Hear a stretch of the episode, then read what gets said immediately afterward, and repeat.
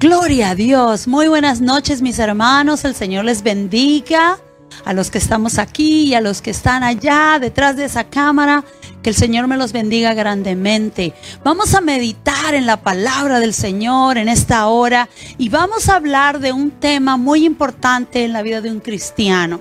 Y es esta palabra, una sola palabra que puede significar tanto para nuestras vidas, que es la integridad. Y vamos a leer en 1 de Timoteo 3:1, que habla acerca de los requisitos del obispo. Y dice palabra fiel, si alguno anhela obispado, buena cosa desea, pero es necesario que el obispo sea irreprensible. Y quisiera detenerme aquí, vamos a leerlo un poquito más, pero vamos a orar y vamos a dedicar este tiempo al Señor. Padre amado, te damos gracias. Gracias porque en esta hora Señor, queremos estudiar tu palabra, queremos meditar en ella, queremos, Señor, que tú seas, que esta palabra sea rema en nuestra vida. Que nosotros, Señor, podamos anhelar esa integridad de de cristianos, de hijos de Dios que debemos de tener, Señor, en nuestro caminar diario. Te alabamos y te adoramos, exaltamos tu nombre, dedicamos este tiempo, Señor. Seremos una buena tierra donde vamos a sembrar tu palabra y vamos a dar fruto y fruto en abundancia. Te exaltamos en el nombre de Jesús de Nazaret. Amén y amén. Gloria a Dios. Seguimos leyendo. Versículo 1 dice, si alguno anhela obispado, buena cosa desea. Y el versículo 2 dice, pero usted anhela servir al Señor, usted anhela una posición en el ministerio de Dios, usted anhela ese servicio al Rey de Reyes y Señor de Señores. Ahí hay una condición, una condicional, dice, pero es necesario que el obispo sea irreprensible. Y esta palabra es la que vamos a estudiar. Esta palabra que nos habla de rectitud en nuestras vidas y en nuestro corazón. Seguimos leyendo, dice, marido de una sola mujer, sobrio, prudente, decoroso, hospedador, apto para enseñar, no dado al vino, no pendenciero, no codicioso de ganancias deshonestas, sino amable, apacible, no avaro, que gobierne bien su casa, que tenga a sus hijos en sujeción con toda honestidad. Pues el que no sabe gobernar su propia casa, ¿cómo cuidará la iglesia de Dios? No es un neófito un ignorante, aquel que tiene falta de conocimiento, no sea que envaneciéndose caiga en la condición del diablo, en la condenación del diablo. También es necesario, el versículo 7 nos insiste que tenga buen testimonio de los que están ahí afuera, para que no caiga en descrédito en el lazo del diablo. La integridad. Y vamos a estudiar esta palabra que viene del latín integer y quiere decir entero, total. Podríamos decir completo, maduro. La integridad tiene que ver con un todo, quiénes somos. La palabra integridad en el diccionario significa rectitud moral y firmeza, especialmente cuando se expresan situaciones que prueban la dedicación de uno a la verdad, a la honestidad y a los propósitos y responsabilidades de la confianza puesta en otro. Esto es lo que nos dice el diccionario. A es una rectitud moral y una firmeza en tu corazón. Estamos hablando esta noche de la integridad en nuestras vidas, en nuestro caminar cristiano, qué tan íntegros somos, qué tan honestos somos, qué tan justos somos, qué tan firmes somos, qué tan correctos somos. ¿Cómo es nuestro testimonio? Hallamos un testimonio que sea irreprensible, intachable, Nadie puede apuntarnos con el dedo y decir, mira, aquella persona solo se emborracha o tiene amistades deshonestas. ¿Cuándo es que se prueba la integridad? Cuando nos hallamos en una prueba y muchas veces, como en el mundo, queremos encontrar el camino más rápido a encontrar el éxito. Y muchas veces allá afuera se encuentran caminos que no son honestos ganancias que no son honestas. De eso nos está hablando el Señor en esta hora.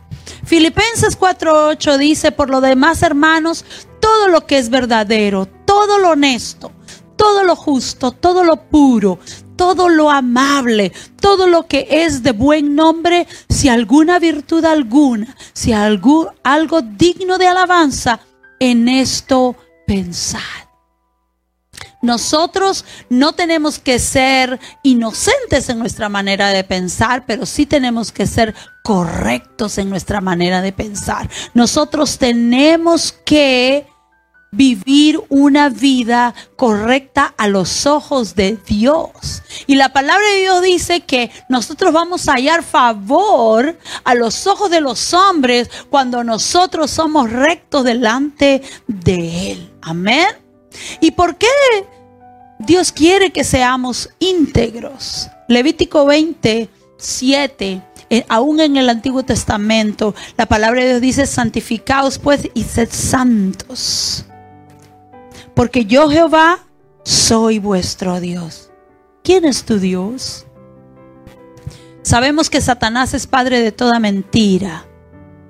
Es aquel que nos engaña, que, que de pronto hace ver las cosas que son malas, buenas a nuestros ojos. ¿Quién es tu Dios? ¿A quién estás agradando? Es una manera de estudiarnos, de pensar en nosotros y decir qué tan correcto yo soy como, como persona.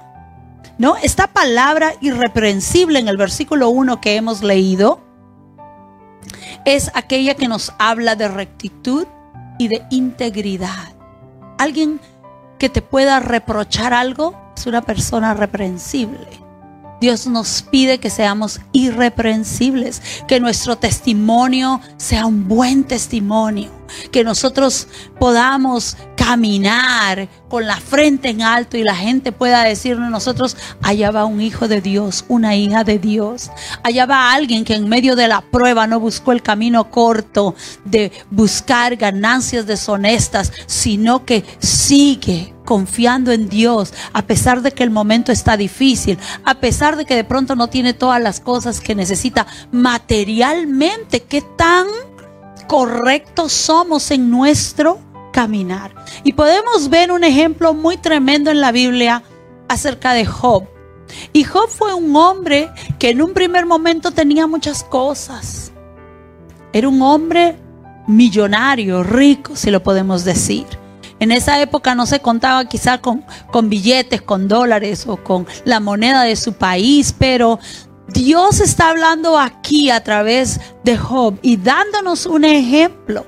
Job 1, 6 al 8 dice, hubo un día cuando los hijos de Dios vinieron a presentarse delante del Señor, Satanás vino también entre ellos y le dijo, el Señor le dijo a Satanás, ¿de dónde vienes? Entonces Satanás respondió, le dijo, Señor, le dijo, de recorrer la tierra y andar por ella.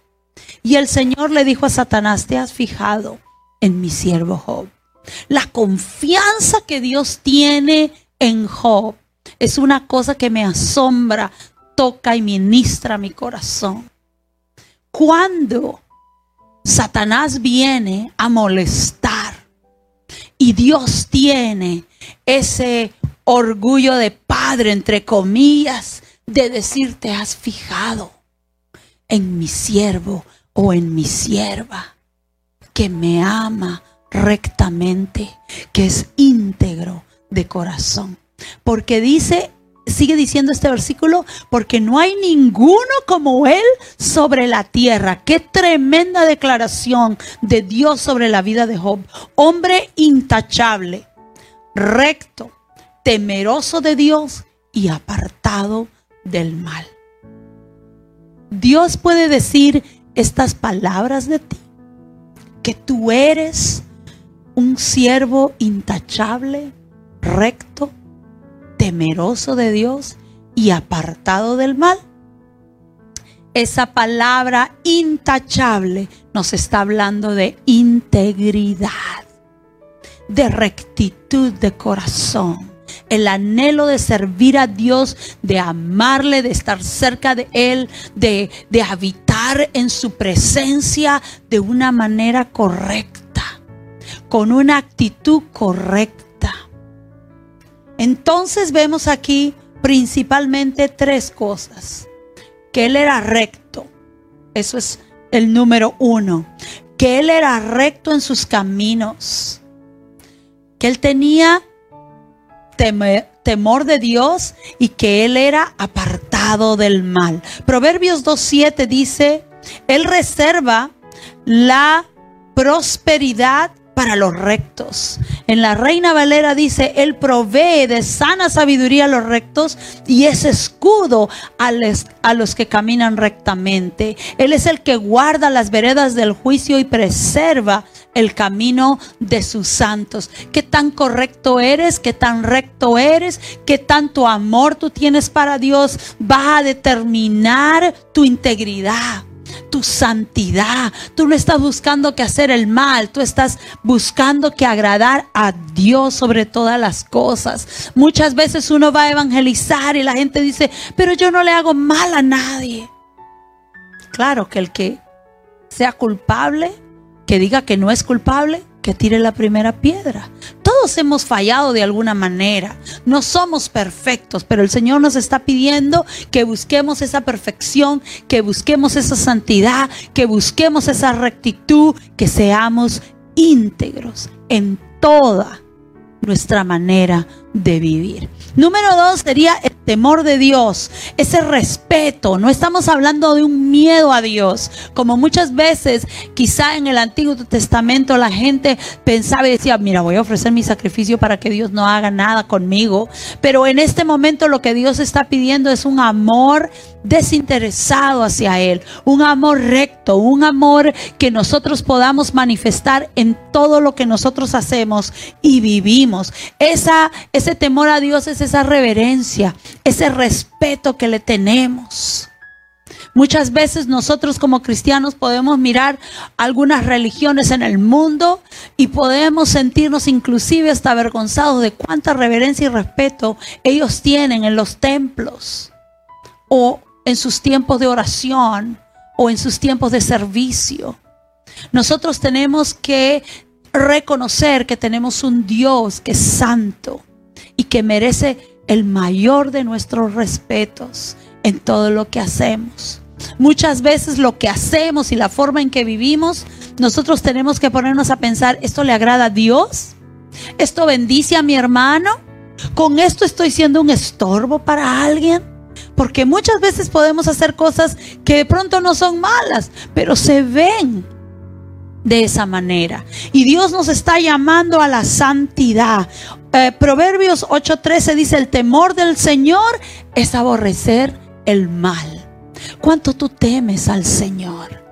de cuánto nosotros muchas veces cuando vivimos en el mundo y estamos en el trabajo, en la tienda, en los quehaceres, estamos adoptando la maldad del mundo que allá afuera lo llaman normal. La nueva cultura, le dicen algunos, la nueva normalidad, ahora que estamos pasando ya la pandemia y, eh, sobre todo aquí donde estamos nosotros, pero de cuánto nosotros estamos hablando, este temor que le tenemos al Señor, es aborrecer el mal. No es ni siquiera ser condescendiente con ello. Y no estamos hablando de personas, estamos hablando del pecado, estamos hablando aquello que eh, irrespeta a Dios. Nosotros tenemos que seguir una vida de santidad. Y el temor a Dios es aborrecer el mal. Dice, sigue diciendo este versículo, el orgullo, la arrogancia, el mal camino, la boca perversa, dice la palabra de Dios, yo aborrezco. Sigamos leyendo en primera de Pedro 1.15 dice, sino que así como aquel que os llamó es santo, así también sed vosotros santos en toda vuestra manera de vivir, porque escrito está, sed santos porque yo soy santo. Así que es un llamado muy alto, es un llamado que nosotros tenemos que asumir con mucha responsabilidad.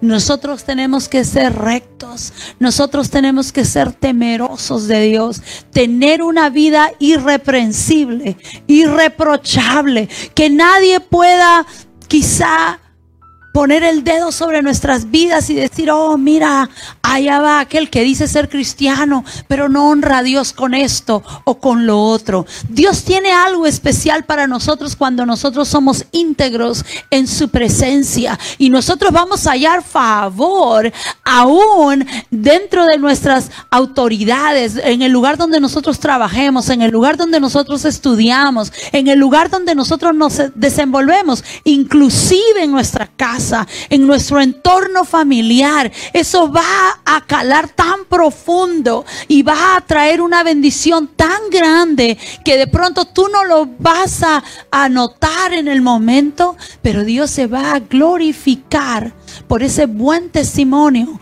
que tú das sobre la presencia de Dios. Así que meditemos en esta palabra.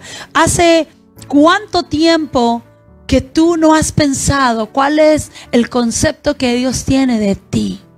Es como cuando uno tiene un amigo y de pronto pasan los años y uno comienza a conversar y dice, mira, cuando yo te conocí yo no sabía que tú eras así. ¿No le ha pasado? A, veces hay amigos que dicen, mira, tú eres tan chévere, yo nunca me imaginé que tú eras así. Quizá alguien pensó que tú eras muy serio o quizá pensó que tú eras solamente chiste todo el tiempo. No, el concepto va cambiando cuando tú conoces a la persona.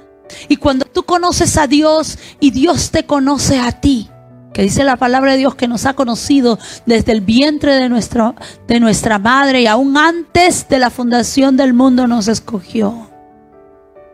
¿Qué concepto tiene Dios de ti? Él puede decir de ti, como él dijo de Job, pero no has visto a mi siervo Job, que él es recto, que él es una persona irreprochable, temeroso de Dios y apartado del mal. Este es el mensaje que tengo para hoy, para ti.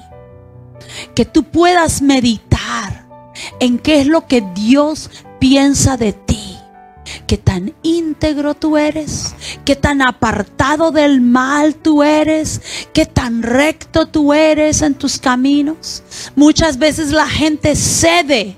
Los cristianos ceden a lo que el mundo ofrece para no mirarse algo anormal nosotros, hermanos, estamos caminando en contra de la corriente de este mundo porque nosotros no somos de este mundo. Nosotros estamos solo de paso. Entonces, en este momento yo quisiera que tú cerraras tus ojos y que tú te pusieras a pensar y a decir y examinarte delante de la presencia de Dios y decirle, Señor, ¿cuál es el concepto que tú tienes de mí? Tú puedes hablar con el diablo mismo y decir, pero no has visto a mi siervo, pero no has visto a mi sierva, que es recto, que es irreprensible, que es irreprochable, que es temeroso de mí, que me ama con todo su corazón, que es apartado del mal.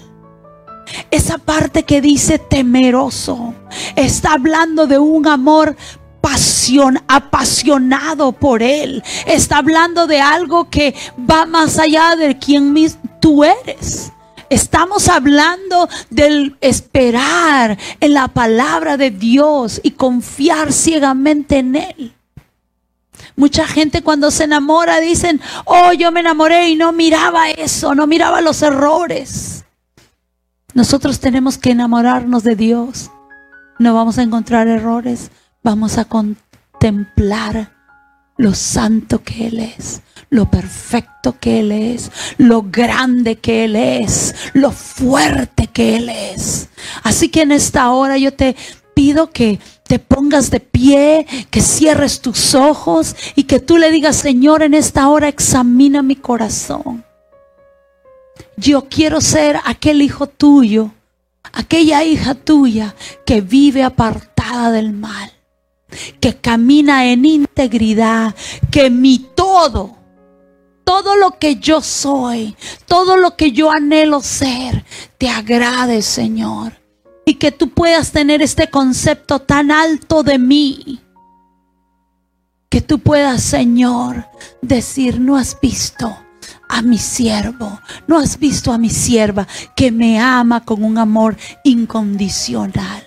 Señor, en esta hora levantamos nuestras manos, te adoramos. En esta hora, Señor, te entregamos esta palabra. Y Señor, queremos examinar nuestras vidas. Queremos, Señor, hallarnos irreprensibles, con un buen testimonio, alejados, Señor, del mal, rectos en nuestro caminar, firmes en nuestro caminar. Que aunque venga, Señor, la tormenta más grande y más fuerte, nosotros podamos decir en ti estoy confiando, Señor. En ti estoy confiando, Señor. Así como Job en medio de ese momento en el que lo perdió prácticamente todo, hasta la salud perdió, Señor, pero Él seguía honrándote, Él seguía esperando en ti. Jehová dio, Jehová quitó, bendito sea el nombre de Jehová. Así queremos hablar, queremos caminar en integridad, aunque pasemos por el valle de muerte, aunque pasemos por el momento de soledad,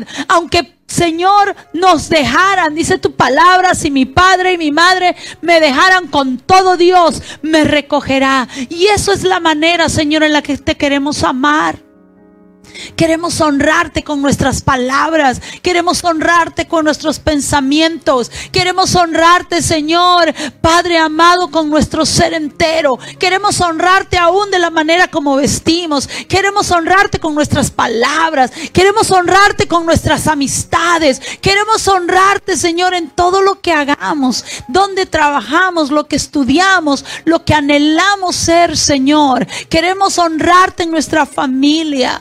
Padre amado, oramos por las familias, oramos, Señor, que la integridad de Dios venga en ellos, Señor, que podamos ser rectos en nuestro caminar, que podamos, Señor, en esta hora, a través de tu Espíritu Santo, ser levantados, motivados, Señor, a caminar a esa santidad que tú buscas de nosotros. Padre amado, bendigo las parejas, los matrimonios en esta iglesia, aquel que está mirando a través de esa cámara, Señor, en esta hora declaro santidad de Dios, la purificación, la justificación de Jesucristo sobre sus vidas. En el nombre poderoso de Jesús. No hay pecado tan grande que Dios no pueda perdonar. Y Señor, en esta hora te agradecemos que tú nos limpias, que tú nos corriges, que tú nos levantas y que tú nos animas. Te exaltamos a ti, Señor. Te bendecimos a ti. Queremos caminar contigo de la mano. Guíanos, Señor, en nuestro andar. Y si en algo te hemos fallado en nuestro testimonio, Señor, redarguye nuestro corazón. Háblanos, Señor. Muéstranos, Dios, en qué te estamos fallando. Eso es lo que queremos hacer. Queremos examinar nuestro corazón delante de ti y que tú nos muestres. Háblanos, Señor, aún en sueños. Háblanos, Señor a través de tu palabra. Háblanos, Señor, cuando estamos en oración. Levanta nuestras vidas, Señor. Levántanos en la madrugada para buscarte.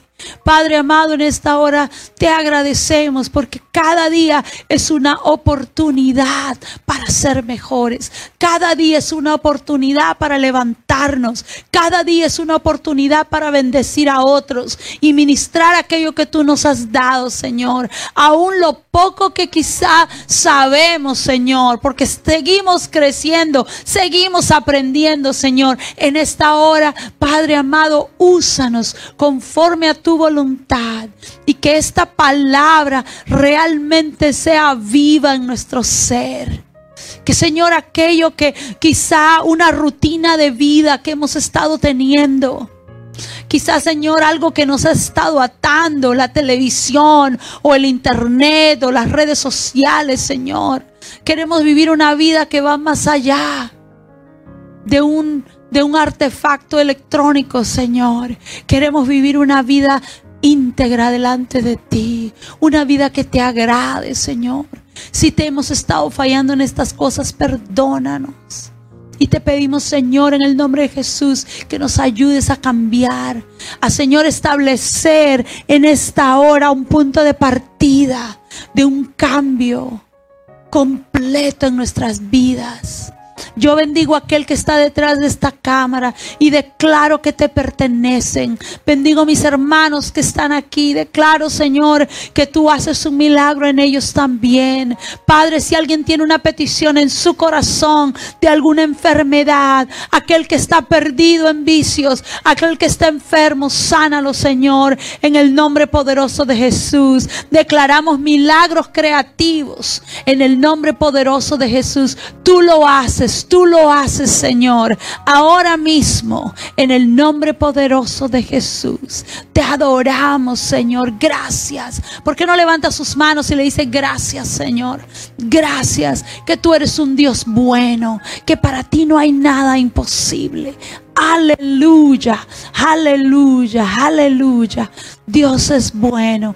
Gracias, Señor. Hemos orado en el nombre de Jesús. Gloria a Dios.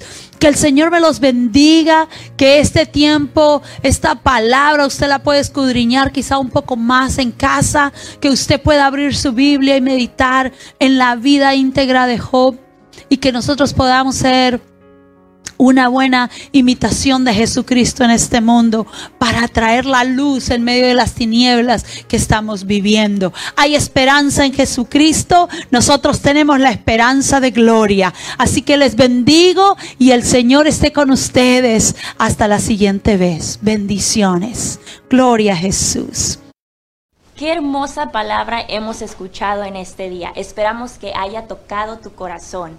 Por favor, haz tus comentarios aquí en nuestra página si tú tienes alguna petición. Nos encantaría orar por ti.